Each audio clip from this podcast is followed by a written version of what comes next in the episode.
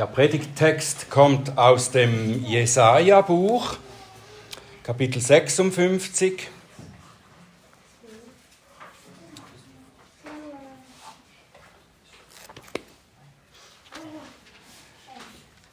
Jesaja 56, die Verse 4 bis 7. Das ist Gottes Wort.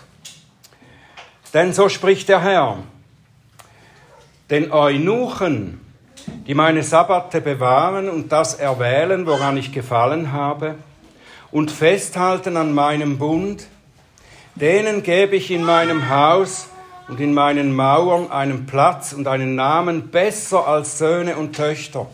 Einen ewigen Namen werde ich ihnen geben, der nicht ausgelöscht werden soll. Und die Söhne der Fremde, die sich dem Herrn angeschlossen haben, um ihm zu dienen, und den Namen des Herrn zu lieben, ihm zu Knechten zu sein, jeden, der den Sabbat bewahrt, ihn nicht zu entweihen, und alle, die an meinem Bund festhalten, die werde ich zu meinem heiligen Berg bringen und sie erfreuen in meinem Bethaus. Ihre Brandopfer und ihre Schlachtopfer sollen mir ein Wohlgefallen sein auf meinem Altar, denn mein Haus wird ein Bethaus genannt werden, für alle Völker.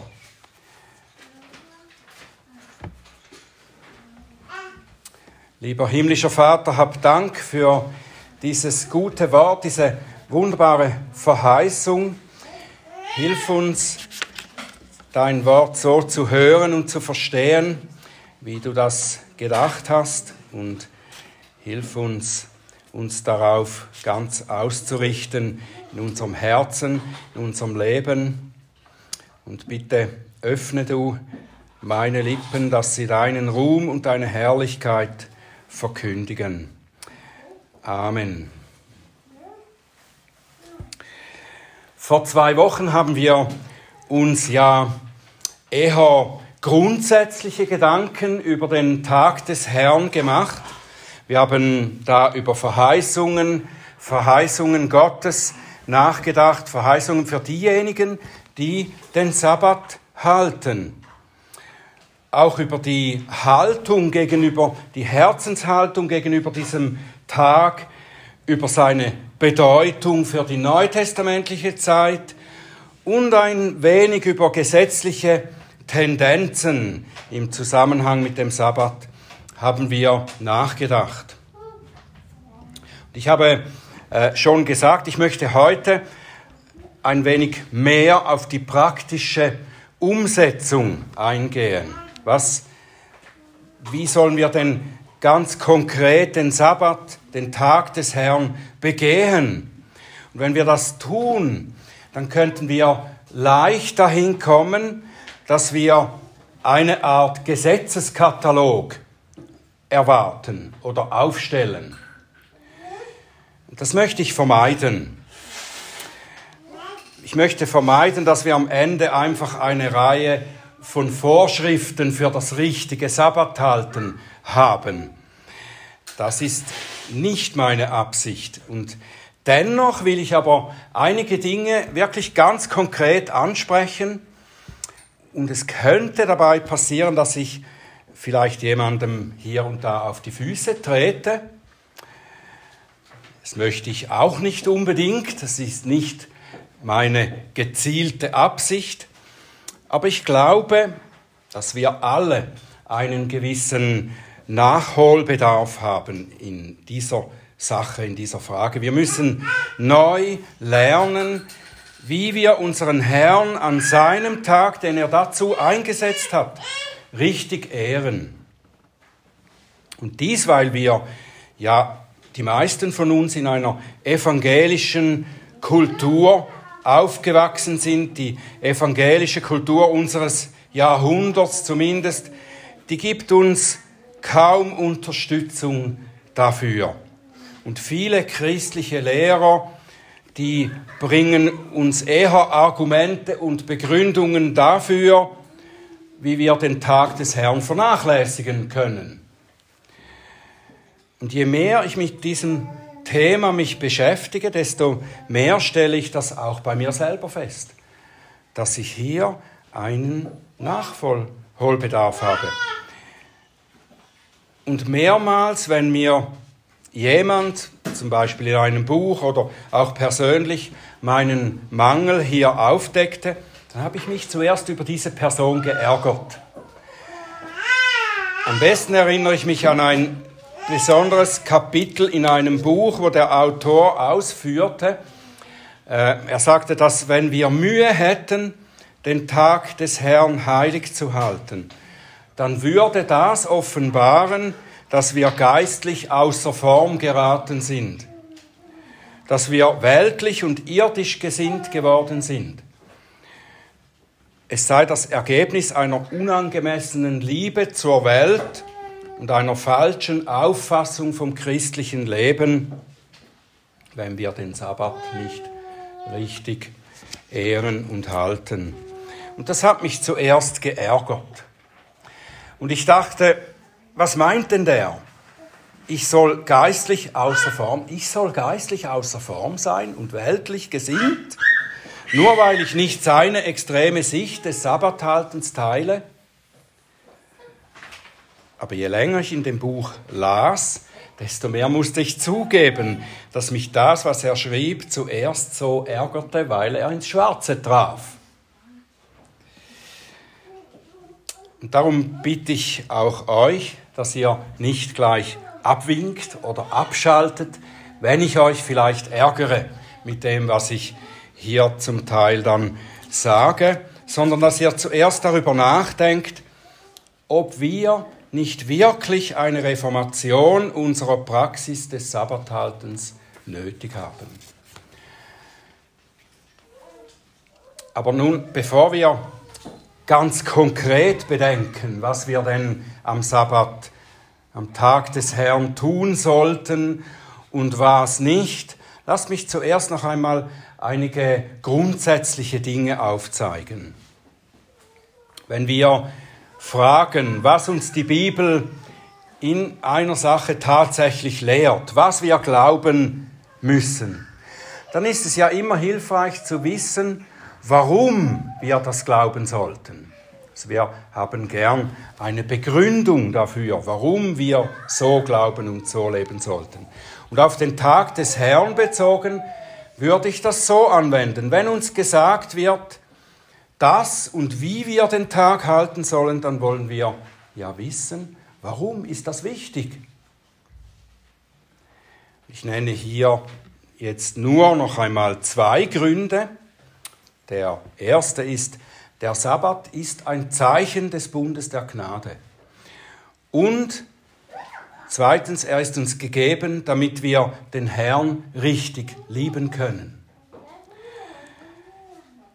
In dem Abschnitt aus dem Jesaja-Buch, den wir eben gelesen haben, da wird versprochen, dass die Gläubigen des neuen Bundes, das ist auf, im Blick auf, den, auf die Erfüllung des neuen Bundes geschrieben, gesagt, da wird versprochen, dass die Gläubigen des neuen Bundes zusammengefasst werden sie als die Verschnittenen und die Söhne der Fremde, also beides Leute, die nicht am Gottesdienst teilnehmen konnten im Alten Testament.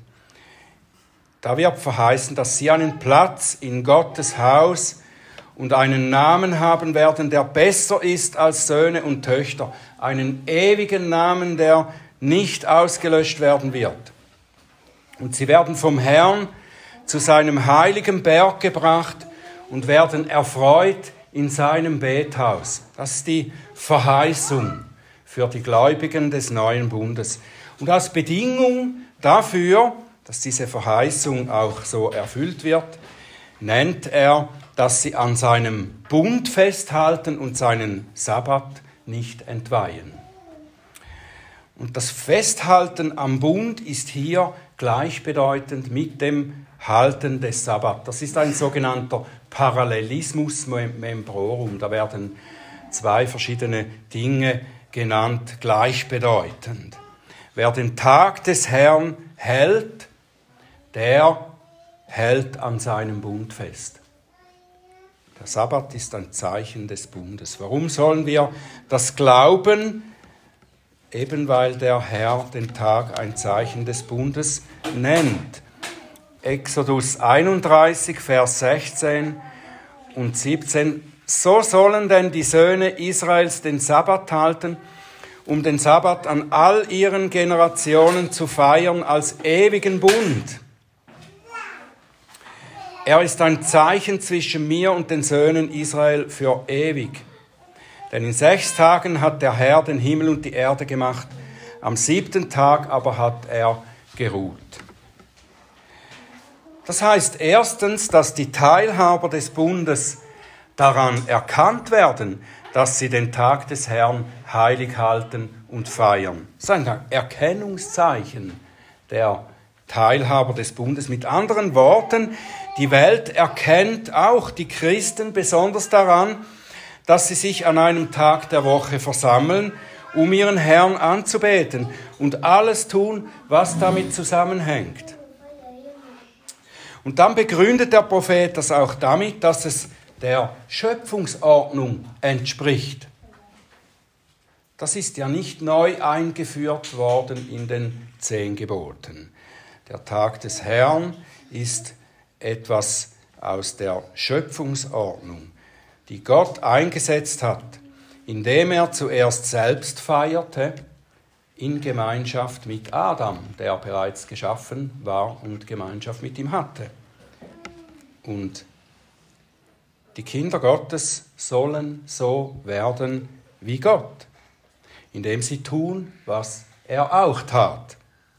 Nach sechs Tagen zu seiner Ehre aufhören mit dem, was sie an diesen Tagen machten, und einen ganzen Tag lang als sein besonderes Bundesvolk ihren Gott anbeten. Das Versprechen des neuen Bundes ist, dass der Herr uns so verändern wird, dass wir das zunehmend mit Freuden tun werden, in seinem Bethaus zu verweilen. Und das zweite, die zweite Begründung ist, den Herrn zu lieben. Dazu ist der Tag des Herrn gegeben. Hast du schon einmal darüber nachgedacht, dass deine Haltung zum Tag des Herrn einen direkten Bezug zu deiner Liebe zum Herrn hat. Wozu hat der Herr uns seine Gebote gegeben? Um uns zu lehren, wie wir lieben. Jesus sagte, dass die Gebote zusammenfassen, wie wir Gott und Mitmenschen lieben. Der erste Teil der Gebote sagt, wie wir Gott lieben indem wir ihn allein und keine anderen Götter anbeten, indem wir kein Bildnis machen, das wir anbeten, indem wir seinen Namen nicht zu nichtigem gebrauchen und indem wir seinen Tag heilig halten. So lieben wir Gott. Und das lernen wir unser Leben lang. Das müssen wir lernen. Wir müssen lernen, den Herrn richtig zu lieben. Es ist nicht von Anfang an, wenn wir vielleicht zum Glauben kommen oder in einer christlichen Familie aufgewachsen sind, da ist das nicht einfach schon vollkommen da, dass wir den Herrn lieben und ihn richtig lieben. Und das heißt, du sollst den Herrn lieben mit ganzem Herzen, mit ganzem Verstand, mit all deiner Kraft all das aufwenden, um den Herrn richtig zu lieben. Das ist eine Lebensaufgabe. Es ist Bestandteil des Bundes, den er mit uns geschlossen hat. Denken wir an den Ehebund, der ja Abbild seines Bundes mit seinem Volk ist. So ist auch der Ehebund eine Einrichtung, in der wir lernen, den Ehepartner zu lieben, richtig zu lieben. Auch das ist nicht von Anfang an da. Natürlich, die Verliebtheit ist da, aber die richtige Liebe, wie Gott sie gedacht hat, die müssen wir auch in der Ehe, im Ehebund lernen. Wir lernen, sie oder ihn zu lieben, indem wir Zeit mit dem Ehepartner verbringen, indem wir ihn kennenlernen. Wir lernen seine Schönheit oder ihre Schönheit, seinen Willen, seine Vorzüge, seine Gaben und so weiter kennen. Wenn eine Frau viel Zeit mit ihrem Mann verbringt, dann lernt sie ihn immer besser kennen, oder nicht? Und wenn es eine gute Ehe, Ehe ist, dann lernt sie immer besser und tiefer zu verstehen, was an ihrem Mann so viel besser ist als all den anderen da draußen. In Bezug auf Gott ist das darum so wichtig, weil wir von so vielen anderen schlechten Göttern umworben werden. Die ganze Woche, an sechs Tagen der Woche mindestens. Jeden Tag prasselt die Werbung dieser Götter auf uns ein. Und sie will in uns eindringen und uns gewinnen und uns überwinden. Wie gut, dass wir einen ganzen Tag in der Woche erhalten haben, an dem wir nur die Liebe des Herrn bestätigt bekommen und sie studieren und verinnerlichen. Wer wollte das nicht im höchstmöglichen Ausmaß nutzen?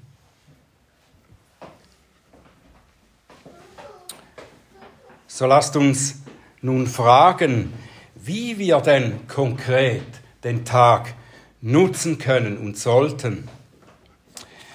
Aber zuerst fragen wir, was wir nicht tun sollten. Das ist ja bei den Geboten auch so. Die Gebote, die beginnen in der negativen Form, die Gebote Gottes. Sie sagen uns jeweils, was wir nicht tun sollen. Und ich denke, dass der Apostel Paulus dieses Prinzip auch anwendet, wenn er sagt, Epheserbrief, im Kolosserbrief, dass wir den alten Menschen ausziehen sollen. Also was wir nicht tun, nicht pflegen, nicht verfolgen sollen. Wir sollen den alten Menschen ausziehen und den neuen anziehen. Und beim Sabbatgebot heißt es eben, dass wir das, was hindert, aus dem Weg räumen sollen. Alles, was im Weg steht, dass wir den Herrn an seinem Tag so lieben können, wie er es will, darauf muss verzichtet werden. Die Westminster-Katechismen, die geben uns eine einfache oder einfache praktische Anweisungen. Ich zitiere aus dem kürzeren Katechismus. Und da nehme ich jetzt die 61. Frage vor der 60., weil wir ja eben mit dem Negativen beginnen. Das wollen wir zuerst aus dem Weg haben. Was ist verboten im vierten Gebot? Die Antwort, das vierte Gebot verbietet die Unterlassung oder die nachlässige Ausübung der geforderten Pflichten und das Entweihen des Tages durch Untätigkeit oder das Tun dessen, was sündig ist, oder durch unnötige Gedanken, Worte oder Werke über unsere weltlichen Beschäftigungen und Vergnügen. Ich lege das jetzt nicht ganz gründlich aus, sondern ich nehme ein paar Dinge heraus, weil ich nachher mehr das Positive betonen will. Wir erinnern uns, dass der Sabbat, das Wort Sabbat aufhören bedeutet. Es bedeutet nicht eigentlich ausruhen, sondern es bedeutet aufhören. Wir sollen mit den Dingen aufhören, die eben nicht zu diesem Tag passen. Die Antwort 61 hier nennt alles Sündhafte, das ist eigentlich selbstverständlich. Das ist auch an den anderen Tagen ja nicht gestattet. Interessant ist für uns vielleicht die genannte Untätigkeit, die wir äh, die verboten ist. Untätigkeit. Das englische Wort könnte auch mit Müßiggang übersetzt werden, ein etwas älteres Wort. Untätigkeit, eine gängige Meinung über den Sabbat ist, dass man an ihm vor allem ausruhen soll. Nickerchen machen und so weiter. Eben einfach nicht arbeiten, vielleicht nichts tun. Aber das ist nicht die Bedeutung des Wortes. Wir könnten den Sabbat entheiligen, indem wir nichts tun, anstatt Werke der Barmherzigkeit und Nächstenliebe. Darauf kommen wir dann im positiven Teil noch einmal kurz zurück. Wir sollen aber nicht unnötige Gedanken, Worte oder Werke pflegen, die mit unseren weltlichen Beschäftigungen und Vergnügungen zu tun haben. Es ist vielleicht nicht so schwierig, am Sonntag einfach nicht zu arbeiten.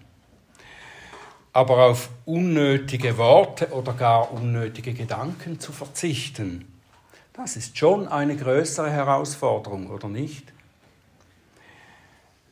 Wie leicht lassen wir uns am Tag des Herrn auch versuchen, über alles andere nachzudenken oder zu reden, als über unseren wunderbaren, ehrfurchtgebietenden Gott. Gespräche über Politik, Sport, Autos und so weiter, die keinen Bezug zu unserem Glauben und der Anbetung Gottes haben, die sollten wir möglichst abstellen. Sie sind an anderen Tagen wohl angebracht, vielleicht auch passend. Aber wenn wir uns am Tag des Herrn als sein Volk versammeln, dann hindern sie uns schnell über das Größere und das Wichtigere nachzudenken und zu sprechen. Denken wir an die Zeiten so zwischen den Gottesdiensten, wenn wir miteinander dastehen, wenn wir miteinander essen und so weiter. Wir können zusammenfassen, dass wir am Tag des Herrn alles sein lassen sollten, was uns hindert, Gott vollkommen zu genießen und uns an ihm zu erfreuen. An ihm zu erfreuen, anstatt an all den anderen Dingen. Und zusätzlich möchte ich eine Sache noch konkret erwähnen, und das ist der Sonntagseinkauf anders gesagt am Sonntag Geschäfte zu tätigen. Das vierte Gebot sagt ganz ausdrücklich, wer nicht arbeiten soll, mit der Arbeit aufhören soll am Sabbat. Du, dein Sohn, deine Tochter, dein Knecht, deine Magd, dein Vieh und der Fremde, der in deinen Toren wohnt. Und es ist doch so, weil am Sonntag gewisse Geschäfte offen haben, da sind manche unserer Geschwister gezwungen, an diesem Tag zu arbeiten, wenn sie nicht ihre Stelle verlieren wollen. Wir sollten uns bewusst sein, dass wenn wir diese Angebote nutzen, dass wir uns dann eigentlich mitschuldig machen, dass diese Geschwister nicht an einem Gottesdienst teilnehmen können. Das mag uns als eine kleine Sache vorkommen, noch schnell am Sonntag ein paar Lebensmittel einkaufen, weil wir sie unter der Woche vergessen haben. Aber eine kleine Übertretung eines Gebotes ist auch eine Übertretung. Mir fällt es eigentlich immer wieder schwer zu verstehen, warum Christen das vierte Gebot eigentlich so anders behandeln als die übrigen Gebote obwohl es ja das ausführlichste der zehn Gebote ist. Das vierte Gebot macht äh, in der Wortmenge einen Drittel der ganzen Gebote aus.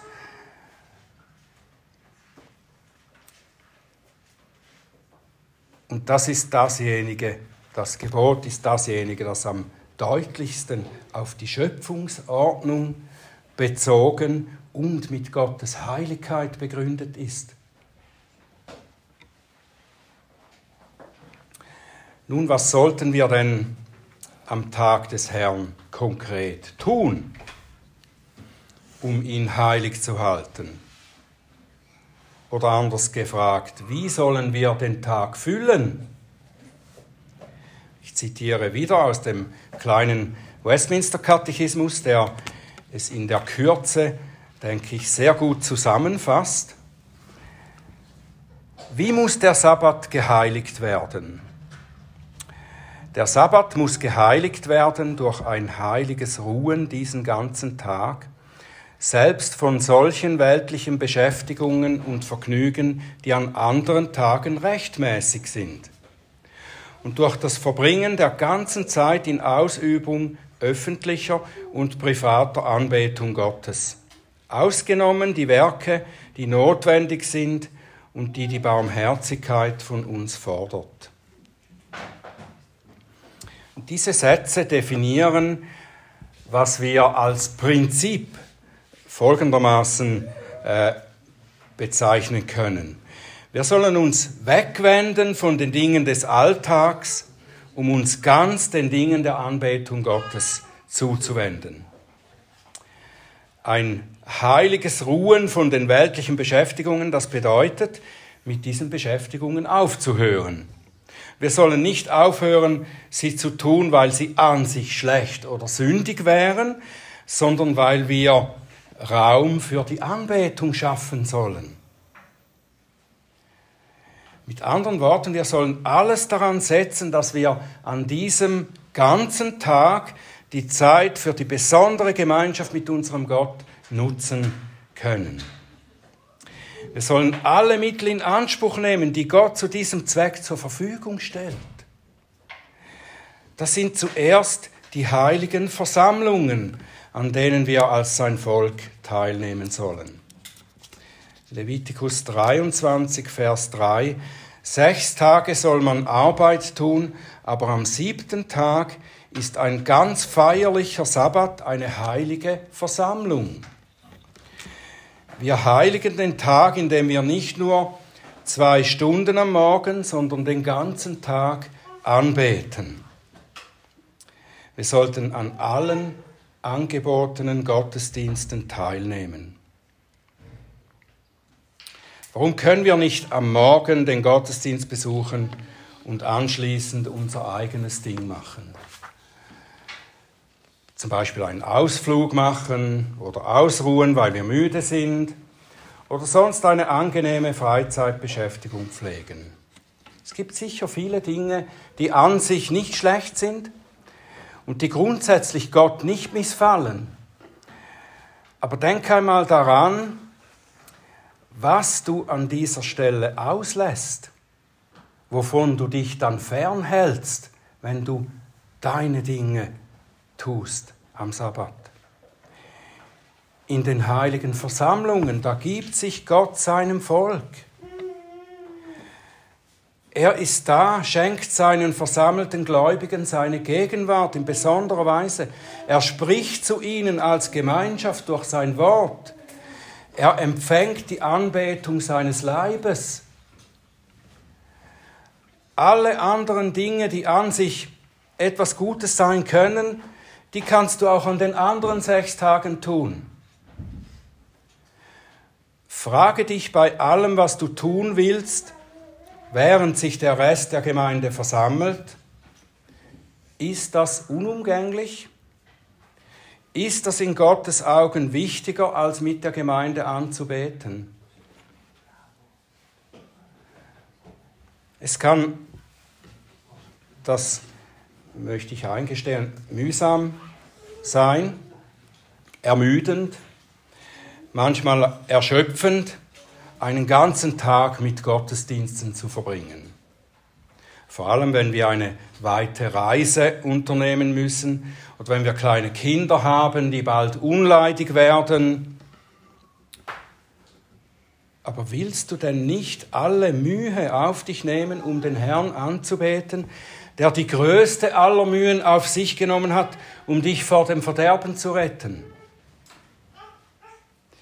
Vielleicht müssen wir auch noch mehr lernen, diesen heiligen Tag nicht als eine Ansammlung von Pflichten und Verboten zu sehen, Dinge, die wir absolvieren müssen, damit wir das Gesetz erfüllt haben und damit wir anschließend das genießen können, was wirklich Spaß macht. Das ist so oft die Sicht, oder, die wir äh, mitbekommen haben. Aber wenn du ein solches Bild vom Tag des Herrn hast, dann hast du eigentlich dieses Bild vom Herrn selbst. Wir sollten lernen, unsere Gedanken und unser Herz zu trainieren, dass sie den Tag als eine Wonne, wie es in Jesaja 58 heißt, Vers 13 und 14, den Tag als eine Wonne, eine tiefe Freude erkennen, worauf wir während der ganzen Woche zugehen. Nicht ein Anhängsel, das wir dann am Schluss noch am Ende der Woche oder Anfang der Woche, je nachdem wie wir zählen, äh, eben absolvieren sollten, weil wir ja als Christen den Gottesdienst besuchen sollten. Eine tiefe Freude, worauf wir die ganze Woche zugehen. Natürlich können wir uns auch unter der Woche mit geistlichen Dingen beschäftigen. Das ist sogar gut. Die Bibel lesen, beten, singen, das bereitet uns noch mehr auf den Sabbat vor. Aber wenn wir als Gottes Volk versammelt sind und diese Dinge gemeinsam tun, an seinem Tag, dann stärken und verstärken wir uns gegenseitig darin.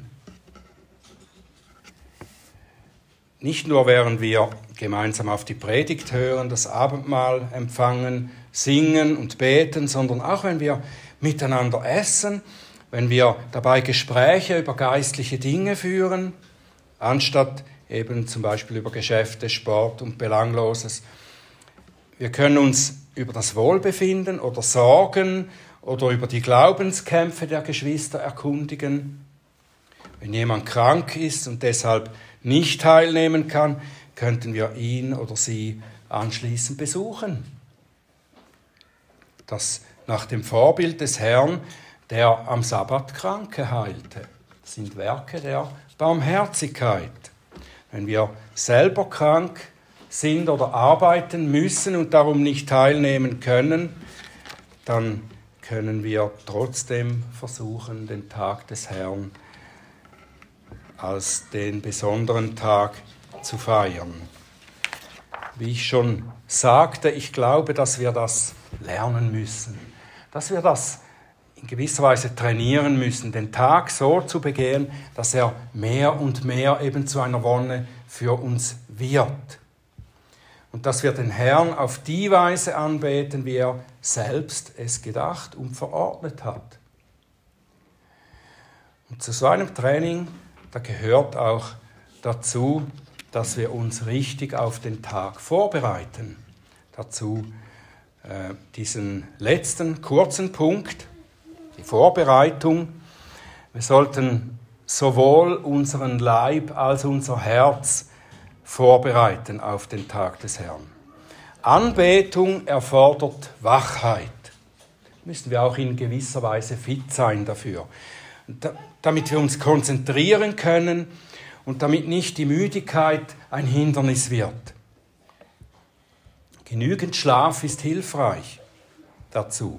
Eine gute Vorbereitung auf den Tag des Herrn ist deshalb ganz einfach, dass wir am Tag davor rechtzeitig zu Bett gehen.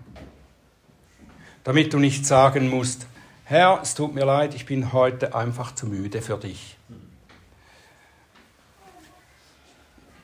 Wir müssen auch unser Herz vorbereiten, damit wir nicht bildhaft gesprochen dann so in den Gottesdienst hineinstolpern.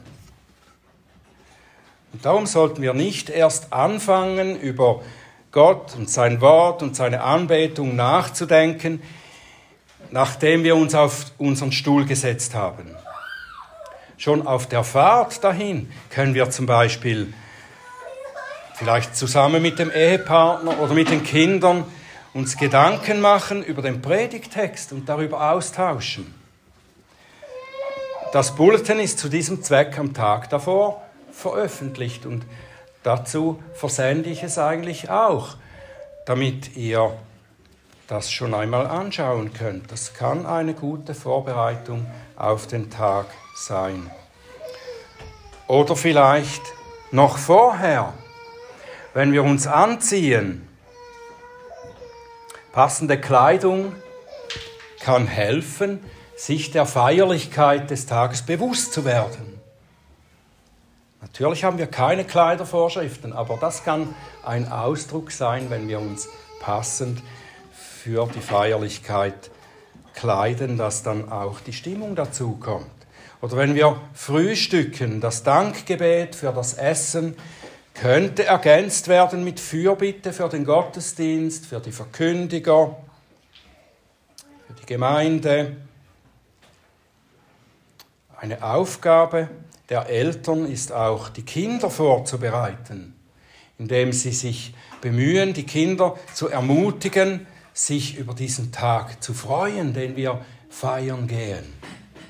Das erfordert einiges an Anstrengung, aber das ist, das ist gut, oder? Schon die Kinder können lernen, dass das ein Freudentag ist, wo wir jetzt miteinander feiern und nicht eine mühsame Pflicht, die wir absolvieren sollten. Um das alles noch einmal zusammenzufassen, es liegt nicht in unserer menschlichen Natur, den Tag heilig zu halten und ihn über alle anderen Tage zu halten.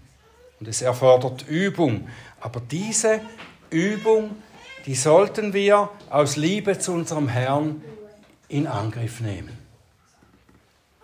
Wir strengen uns doch oft enorm an, oder nicht, um all die anderen Angelegenheiten unseres Lebens gut einzurichten, gut hinzukriegen. Die berufliche Karriere und Weiterbildung, was investieren wir da an Mühe und Kraft? Wir wollen einen schönen Wohnort haben. Wir wollen genug verdienen, dass wir uns all die schönen Dinge im Leben leisten können. Dafür setzen wir viel Kraft ein, bemühen uns. Wir bemühen uns um die Schulbildung für unsere Kinder, um Komfort und vieles mehr. Wie viel mehr sollten wir uns anstrengen, dem Herrn unsere beste Anbetung zu bringen und den Sabbat eine Wonne zu nennen. Dann wirst du deine Lust am Herrn haben. Und ich werde dich einherfahren lassen auf den Höhen der Erde und werde dich speisen mit dem Erbteil Jakobs deines Vaters. Ja, der Mund des Herrn hat geredet. Amen.